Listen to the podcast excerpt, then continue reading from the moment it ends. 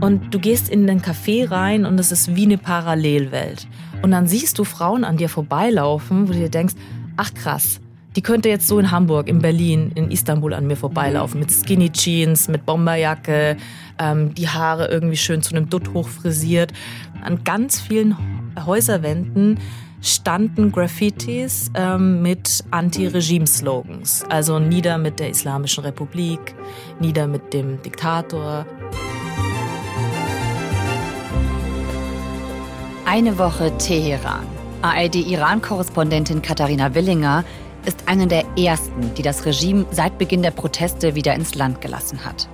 Unter großen Vorsichtsmaßnahmen hat sie Menschen in der iranischen Hauptstadt getroffen. Ich glaube, ähm, dass Protest ja nicht nur äußerlich stattfindet, sondern vor allen Dingen im Kopf. Wie Iraner und Iranerinnen trotz größtem Druck, Überwachung und Gewalt durch das Regime versuchen, den Protest im Alltag weiter zu leben, das erfahrt ihr in dieser Folge. Katharina Willinger ist mittlerweile zurück in Istanbul. Das ist 11KM, der Tagesschau-Podcast. Ein Thema in aller Tiefe. In der ARD Audiothek. Mein Name ist Viktoria Michalzack. Heute ist Montag, der 6. Februar.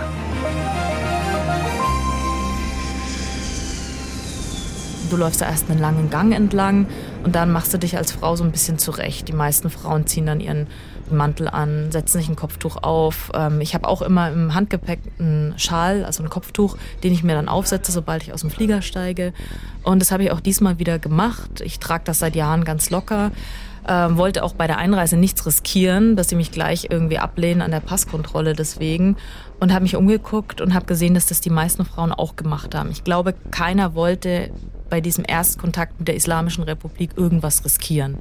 Ich bin dann auf den Schalter zugelaufen. Es gibt einen extra Schalter nur für Ausländer. Hab gewartet und kam dran. Und normalerweise war das in den letzten Jahren immer so, dass ich dann zur Seite genommen werde, wenn die sehen, ich bin Journalistin. Dann werde ich kurz befragt, ähm, was ich eigentlich mache, wer ich eigentlich genau bin, wo ich hin will und so weiter, wo du dich jedes Mal ärgerst und denkst, hä, das wisst ihr doch schon alles. Es muss sich doch schon alles angeben, um überhaupt an mein Visum zu kommen. Aber diesmal nichts. Der hat sich das Visum angeguckt, stempelt drauf, gibt mir das in die Hand, guckt mich kurz ein bisschen grimmig an, winkt mich durch und das war's. Ich weiß nicht, ob das Zufall war, aber ich glaube, in der Islamischen Republik, gerade in der jetzigen Zeit, passiert nichts einfach so. Ich glaube, es war ganz klar kommuniziert worden, da kommen jetzt wieder einige ausländische Journalisten ins Land, macht denen keine Probleme, denn ich glaube, das war ja auch der Grund aus meiner Sicht, warum man mich und andere Journalisten wieder ins Land gelassen hat. Sie wollen uns zeigen, es ist alles okay, wir haben alles unter Kontrolle. Dass du überhaupt reingelassen wurdest, wieder war ja diesmal ein langer Weg, ne? Also, ich habe mein Visum im September beantragt. Ich habe vielleicht muss man das dazu sagen, am 16. September wieder angefangen zu arbeiten. Ich war davor in Elternzeit. 16. September war auch der Tag, an dem Gina Master Amini gestorben ist. Und ich habe natürlich sofort meinen Visumsantrag gestellt. Und dann hieß es warten, warten, warten, warten. Und wir schalten zu Katharina Willinger in Istanbul. Katharina Willinger, der seit Wochen die Einreise verwehrt wird. Und Katharina Willinger beobachtet für uns von Istanbul aus die Lage, denn eine Einreisegenehmigung in den Iran wurde ihr leider nicht erteilt. Und dann habe ich kurz vor dem Jahreswechsel Ende Dezember die Nachricht bekommen, dass ich ein Visum erhalten werde ab Mitte Januar. Und das hat mich dann tatsächlich überrascht, weil ich gar nicht mehr damit gerechnet habe, dass in der jetzigen Situation sie mich überhaupt ins Land lassen. Einfach aus dem Grund, weil ich ja wahnsinnig viel berichtet habe ähm, und habe natürlich auch sehr kritisch berichtet über das Regime. Ich bin natürlich mit so ein bisschen Aufregung dahin gereist, weil ich jetzt schon eine ganze Weile nicht mehr da war und vor allen Dingen, weil es ja das erste Mal war seit Ausbruch der Proteste, dass ich dahin reisen konnte. Und gab es da Auflagen, abgesehen davon, dass du ein Kopftuch tragen musst? Also im Iran zu arbeiten als Journalistin, als Journalist ist grundsätzlich komplett mit Auflagen verbunden. Gerade wenn du eben aus dem Ausland kommst, dann gibt es Auflagen. Du darfst dich zum Beispiel nicht aus der Hauptstadt raus bewegen. Eben das Kopftuch war eine Auflage, dass ich das vor der Kamera auf jeden Fall trage. Den Kompromiss bin ich eingegangen, weil ich gesagt habe, mein Ziel ist es ja, dahin zu fahren und möglichst einen Eindruck zu sammeln und vielleicht auch eben mit Leuten ins Gespräch zu kommen, den Austausch voranzutreiben. Und das wollte ich jetzt nicht riskieren, indem ich sage, okay, mein erster Akt wird sein, ich lege das Kopftuch ab. Dafür bin ich ja quasi als Journalistin auch nicht dahin geschickt worden von der ARD ohne den Kampf der Frauen zu verhöhnen zu wollen, muss ich dazu fügen. Ähm, das war eine der Auflagen. Und dann gibt es einfach so rote Linien, die man kennt, wenn man Erfahrung hat in der Iran-Berichterstattung oder die die Mitarbeiter, wir haben ja lokale Mitarbeiter in Teheran tatsächlich, die sie genau kennen und wissen. Wir haben auch so Kontakt zu Mittelsmännern, die Kontakt zu den Behörden haben und uns dann widerspiegeln, was geht und was nicht. Das klingt jetzt alles ganz mysteriös, aber das im Endeffekt, wenn ich ja, wenn ich frage, wenn ich sage, okay, ich ich habe vor so das und das Interview zu machen, dann kriege ich die Ansage, nö, mit Anwälten von Verurteilten kannst du nicht sprechen, dann passiert das und das. Also da werden Drohungen aufgebaut, die sich vor allen Dingen gegen unser Team richten. Mhm. Und dann ist es natürlich die Situation, in die du moralisch, ethisch kommst und auch, weil du eine Verantwortung trägst für die Menschen, mit denen du sprichst, weil wir davon ausgehen, dass wir eben überwacht werden. Also Handyüberwachung. Ob wir beschattet werden, das weiß ich nicht, kann ich nicht beurteilen. Es kam mir nicht so vor, aber auf jeden Fall ähm, Handyüberwachung, das, da bin ich mir ganz sicher. Das heißt, du hast natürlich auch selbst schon ähm, so ein paar Auflagen im Gepäck, die du mit, mit hinbringst. Okay, sag mal, wie bist du dir denn so sicher, dass ihr überwacht werdet mit dem Handy? Mhm. Also zum einen ähm, gibt es so ein paar Hinweise, die ja, relativ platt sind. Es knackst in der Leitung, die Gespräche brechen ständig ab und meine Gesprächspartner am anderen Ende hören mich dann in der Dauerschleife. Meine Gesprächspartner am anderen Ende hören mich dann in der Dauerschleife. In der Dauerschleife, Dauerschleife, Dauerschleife, Und das irritiert dann viele natürlich total. Die denken, ja. was ist jetzt mit ihr los? Äh, sie sagt mir jetzt fünfmal das Gleiche, bis dann klar ist, okay, nee, Moment, das ist hier ähm, quasi die Abspultaste. Das passiert wahnsinnig oft. Und dann natürlich gab es in den letzten Wochen und Monaten vor allen Dingen immer wieder die Situation, dass der Geheimdienst bei Leuten aufgetaucht ist, mit denen wir in Kontakt standen. Gar nicht mal, ähm, weil wir mit denen Interviews geführt haben, sondern wir standen, es war erstmal ein Erstkontakt und ein kurzer Austausch ähm, übers Handy. Natürlich sprechen wir gar nicht über offene Leitungen. Also wir kommunizieren schon ähm, in einem geschützten Rahmen. Ähm, aber das hat uns einfach gezeigt, dass der Überwachungsapparat in den letzten Monaten nochmal besonders hochgefahren wurde. Ihr seid also angekommen, alles ist irgendwie ganz smooth gelaufen, viel einfacher als sonst. Du hast dein Kopftuch aufgesetzt und ihr fahrt dann durch Teheran. Also der Flughafen, der liegt ähm, südlich der Stadt, etwa eine Dreiviertelstunde, Stunde vom Zentrum entfernt. Und ich bin mitten in der Nacht angekommen. Also es war Mitternacht. Ähm, es war wahnsinnig kalt. Meine Kollegen haben mich abgeholt, netterweise. Ich bin dann ins Büro gefahren. Dort äh, wohne ich auch, wenn ich in Teheran bin. Und am nächsten Tag, als dann quasi der Tag angebrochen ist, kamen dann so meine ersten Eindrücke von Teheran dazu. Also wenn du jetzt aus dem Büro rausgehst und ein bisschen spazieren gehst, was man ja so macht am ersten Morgen, dann denkt man sich, aha, schaut ja eigentlich alles aus wie immer. Also es ist wirklich ähm, viel nach außen hin, was den Alltag gar nicht so verändert hat zu meinem letzten Aufenthalt. Also die Leute gehen ganz normal ihren, ihren Aufgaben nach, ihren Geschäften nach. Ich meine, das Leben muss ja auch weitergehen. Hm. Aber dann auf den zweiten Blick, und das ist mir sehr schnell aufgefallen, da muss ich wirklich nicht nachsuchen, sind mir die vielen Graffitis aufgefallen. An ganz vielen Häuserwänden standen Graffitis ähm, mit Anti-Regime-Slogans. Also nieder mit der Islamischen Republik, nieder mit dem Diktator. Und viele waren schon übersprüht oder übermalt, aber das war wirklich sehr, sehr auffällig. Und dann der zweite Punkt natürlich, auf den, weil es ist ein äußerlich sichtbares Merkmal, ähm, habe ich darauf geachtet, wie denn die Frauen rumlaufen.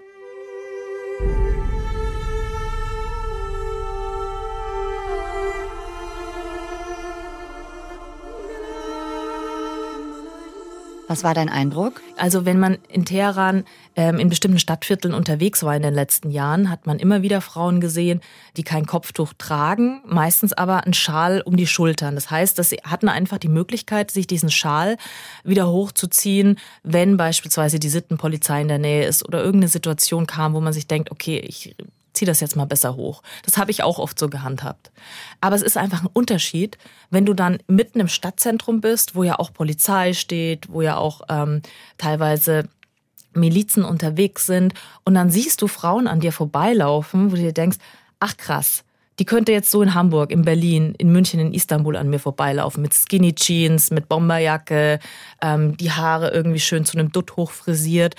Das ähm, war neu. Das war neu und das muss ich betonen, ist absolut mutig, denn die Strafen, die sind ja nicht einfach weggeblasen. Im Gegenteil, die Justiz betont ja seit Wochen, dass sie ähm, solche Verstöße weiterhin ahnden. Aber, und das ist eben ein wichtiger Punkt, die Frauen vor allen Dingen gehen davon aus, dass ähm, sie beobachtet werden, dass ihnen das, was sie jetzt im Alltag als Protest auch zeigen, irgendwann auf die Füße fällt. Es gibt einfach auch eine Überwachung, die so weit geht, dass wenn du Auto fährst und du trägst kein Kopftuch oder du bist nur Beifahrerin und trägst kein Kopftuch, dass du eine SMS bekommst, beziehungsweise der Besitzer des Autos eine SMS bekommt, es kann auch der Taxifahrer sein, und dann eine Strafe zahlen musst. Oder du musst dein Auto abgeben. Also ich kenne viele, viele Frauen, die schon ganz oft ihr Auto abgeben mussten für vier Wochen, sechs Wochen, acht Wochen und dann aufs Polizeirevier mussten, eine Aussage machen mussten, teilweise auch eine Geldstrafe zahlen mussten. Und das ist nicht eingestellt worden. Also diese Überwachung ist allgegenwärtig. Wie geht's denn den Menschen da, die du getroffen hast? Ja, also ich habe mich gezielt mit niemandem verabredet, weil ich eigentlich immer auch im Hinterkopf hatte, wenn ich mich jetzt gezielt mit jemandem treffe, dann führe ich unter Umständen die Behörden zu ihr oder zu ihm. Wenn ich mich mit Leuten verabrede, die auf der Straße waren, demonstriert haben, wir wissen ja, was äh, für Prozesse gegen die alle laufen. Also habe ich auf Zufallsbegegnungen gesetzt und bin an einem Nachmittag mit meinem Kamerateam ähm, in den Norden gefahren, in das Stadtviertel Tatschish. Das ist ein sehr lebendiges Stadtviertel. Ähm, da gibt es einen Bazar, da gibt es Einkaufsstraßen, da ist immer was los. Also wenn man Alltag erleben will, dann ist das eigentlich ein guter Punkt, um dort mit Leuten ins Gespräch zu kommen. Und vor allen Dingen ist da oft so ein bisschen ein Querschnitt von verschiedenen Leuten da und das war mir wichtig. Are you afraid of your government? Very. Very. Very. Und da muss ich sagen, dass schon bei vielen Frauen eine große Angst und Verunsicherung nach wie vor noch da war. Heavy stone in my heart. On my, on my heart. Every day? Every day. Eine Frau hat mir gesagt, ja, es schaut sehr selbstbewusst aus, wie wir hier unterwegs sind. Und sie hat auch tatsächlich kein Kopftuch getragen, sondern nur eine Cappy. Aber wir sind immer angespannt. Es ist purer Stress, jetzt für mich unterwegs zu sein auf der Straße zusammen mit meiner Freundin. Weil ich ja nicht weiß, hinter der nächsten Straßenecke lauert da vielleicht doch die Sittenpolizei oder irgendjemand anders vom Staat, der mich mitnimmt, drohen mir Konsequenzen. Also diese Anspannung, die war ganz deutlich spürbar. Ja. Wir sehen das äh, immer im Fernsehen, ähm, wie äh, die Frauen jetzt ohne Kopftuch unterwegs sind oder wir mhm. sehen es auf Social Media, wie sie sich das Kopftuch vom Kopf reißen, demonstrativ ja. damit wedeln. Es geht natürlich um viel mehr, aber das Kopftuch mhm. ist ja ein Symbol für diese äh, Protestbewegung. Ja. Das finde ich finde ich so einen wertvollen und spannenden Einblick, den du uns da mitbringst, dass man mal in die Gefühlswelt dieser Leute reinschauen kann, die dann eben total sichtbar protestieren und natürlich total mutig sind, aber dass man eben merkt, ja, das, da gehört Angst zu. Und diese Angst haben ja nicht nur Frauen. Mir bleibt auch ein Satz im Gedächtnis von einer jungen Frau, die auch gleich dazugefügt hat, nachdem sie gesagt hat, ähm, wir Frauen im Iran sind nicht frei.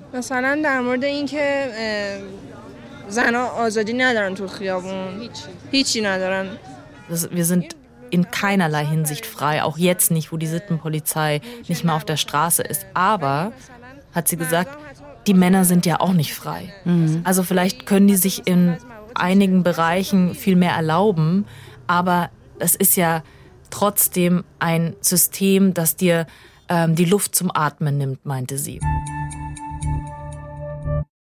Was gab es für dich noch für Begegnungen in dieser Woche? Mhm. Also bin ich auch in ein Café gegangen, in dem ich schon oft war. Und da war die erste Veränderung, die mir aufgefallen ist, dass das Café jetzt angefangen hat, Vorhänge an die Scheiben zu hängen, damit man von außen nicht mehr reinblicken kann. Ich weiß, dass viele Restaurantbesitzer, Kaffeebesitzer wahnsinnig unter Druck stehen. Wenn du in Teheran in den letzten Jahren unterwegs warst, hast du immer wieder Cafés gefunden, die wie so eine Parallelwelt sind. Du bist auf der Straße, da ist die Islamische Republik sichtbar, auch äußerlich sichtbar. Und du gehst in den Café rein und es ist wie eine Parallelwelt. Da ist plötzlich ganz laute Popmusik oder es ist Rockmusik. Ähm, es schaut eigentlich aus wie in den meisten Hipster-Cafés dieser Welt. Und diese Cafés gibt es schon seit vielen Jahren, die breiten sich aus. Es gibt auch so einen Kaffeeboom in Teheran. Also als ich vor 12, 13 Jahren das erste Mal in Teheran länger war, da ähm, habe ich irgendwie nie guten Kaffee gefunden und jetzt gibt's an jeder Ecke irgendwelche Coffeeshops.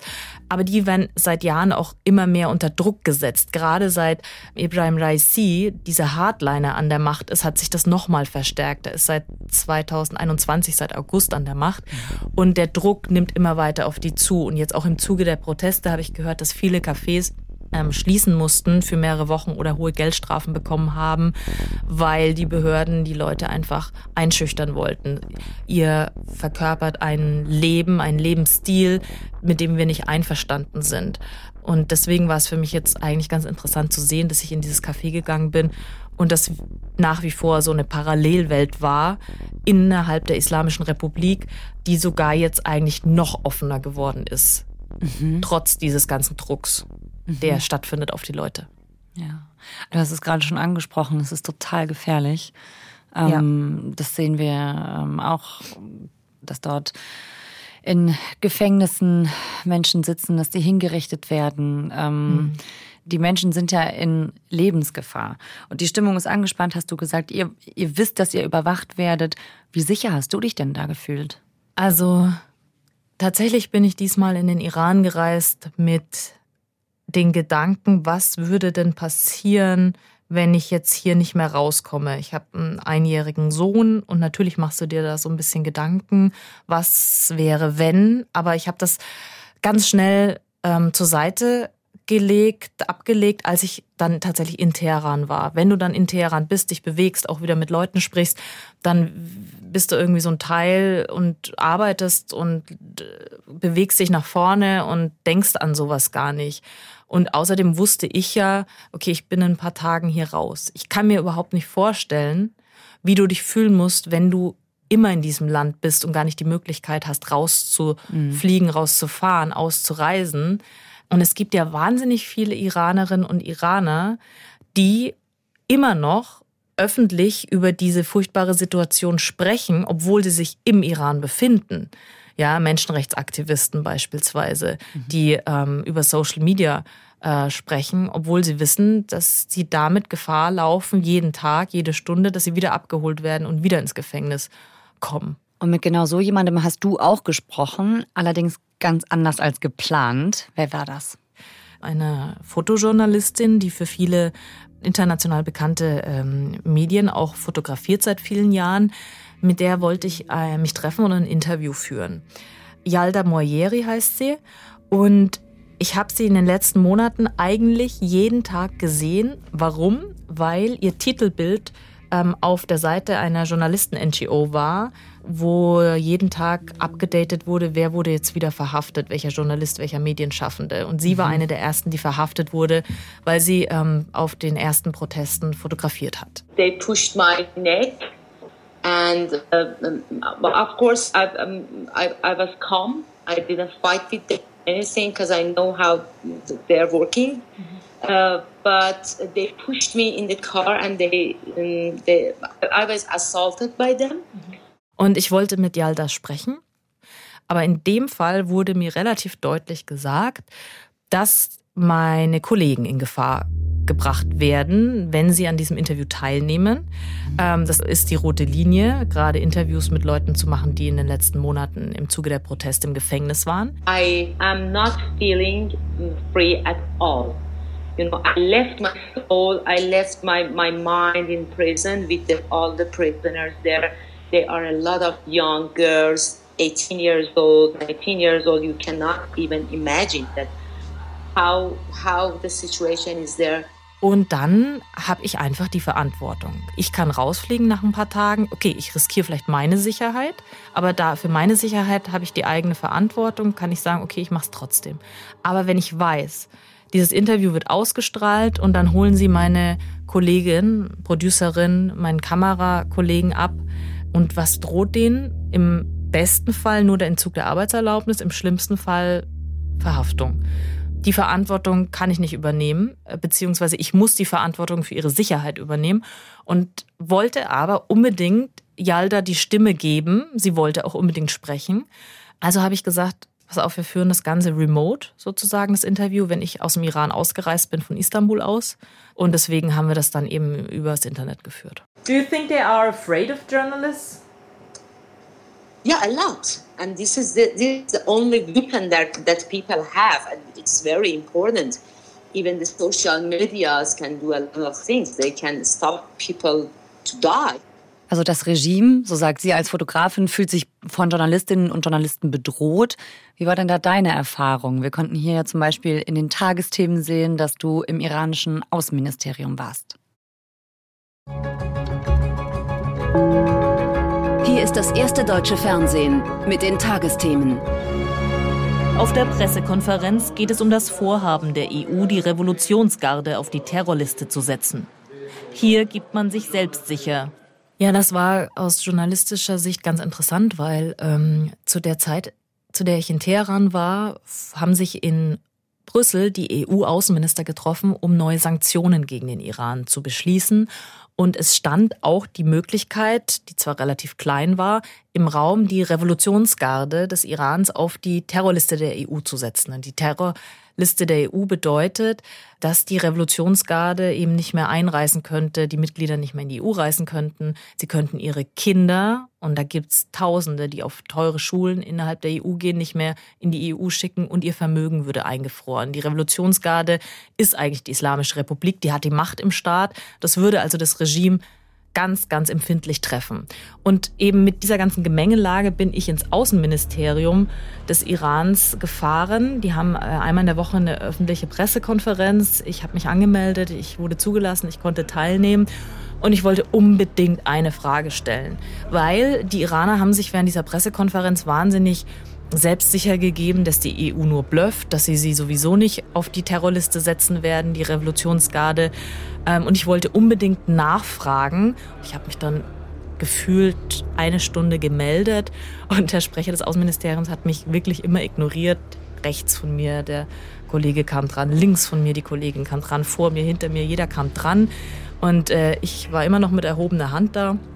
Und er guckt in meine Richtung und sagt, so, auf dieser Seite sind wir fertig, gehen wir mal auf die andere Seite. Ich dachte mir, okay, mhm. nee, ich, ich habe hier noch eine Frage. Irgendwann kam ich dann tatsächlich dran, nachdem ich nochmal verbal auf mich aufmerksam gemacht habe. So, um, your foreign minister yesterday said, and you also mentioned the telephone call with Mr. Borrell and the Swedish colleague, um, that the European Union will not list the Revolutionary Guard. Ja, ich habe gefragt, ähm, glauben Sie nicht doch, dass sich die Politik der EU gegenüber dem Iran langsam aber sicher in eine kritische Politik umwandelt. Und ja, die Antwort war jetzt nicht besonders überraschend, sie war relativ erwartbar.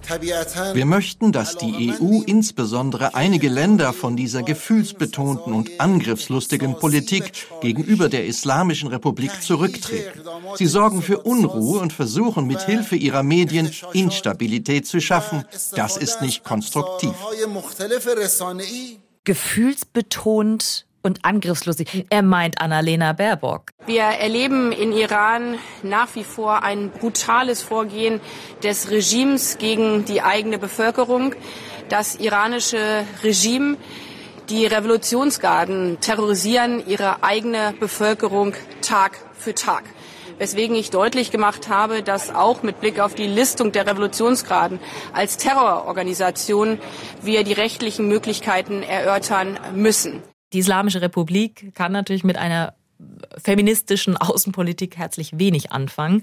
Und auch wenn Annalena Baerbock ähm, in Deutschland gerade unter Exiliranern in der Kritik steht, dass sie das, was sie sagt, vor der Kamera nicht umsetzt, was den Iran angeht, glaube ich doch, dass sie ähm, maßgeblich auch daran beteiligt ist, das innerhalb der EU durchzusetzen.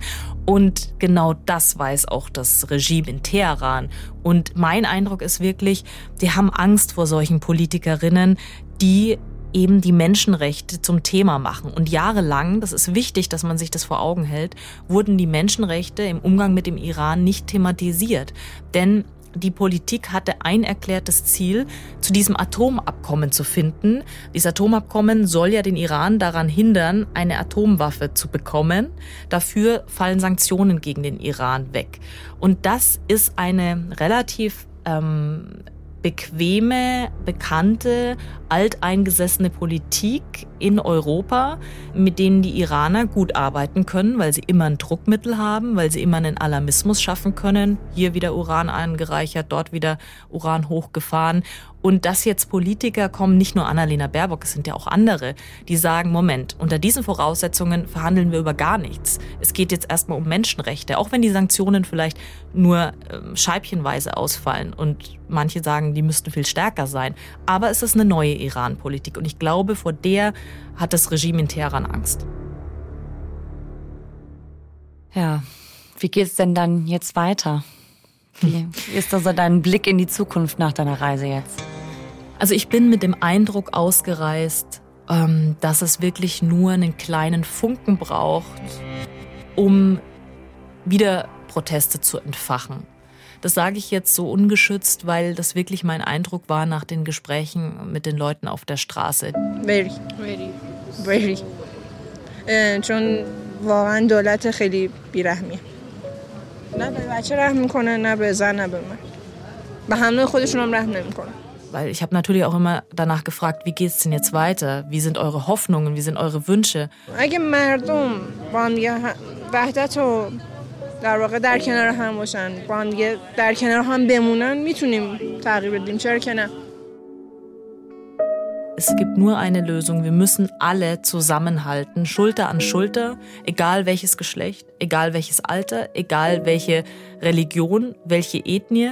Das ist die einzige Lösung, um in diesem Land eine Veränderung herbeizuschaffen. Und der Satz ist mir wirklich im Gedächtnis geblieben, weil der kam von einer 18-Jährigen. Mhm. Und der war so reflektiert und so klar. Zwar jetzt nicht unbedingt voller Hoffnung, dass das jetzt in den nächsten Wochen und Monaten der Fall sein wird, aber das war für sie die einzige Methode, glaube ich, wie sie sich immer wieder sagen kann, es wird sich irgendwas ändern in diesem Land.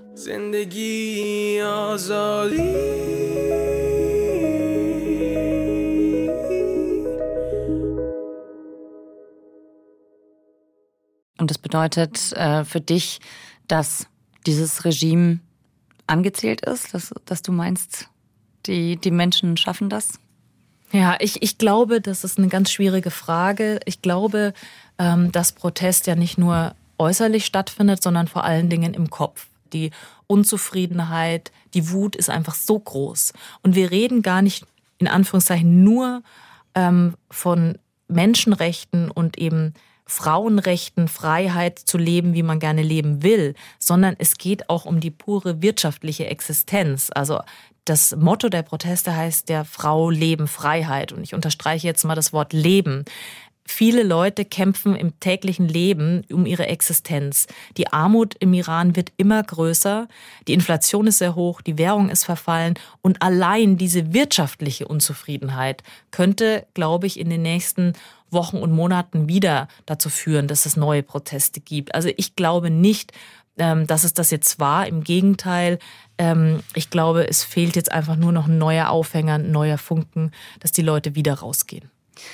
Katharina, vielen Dank, dass du uns von deiner spannenden, gefährlichen Reise erzählt hast.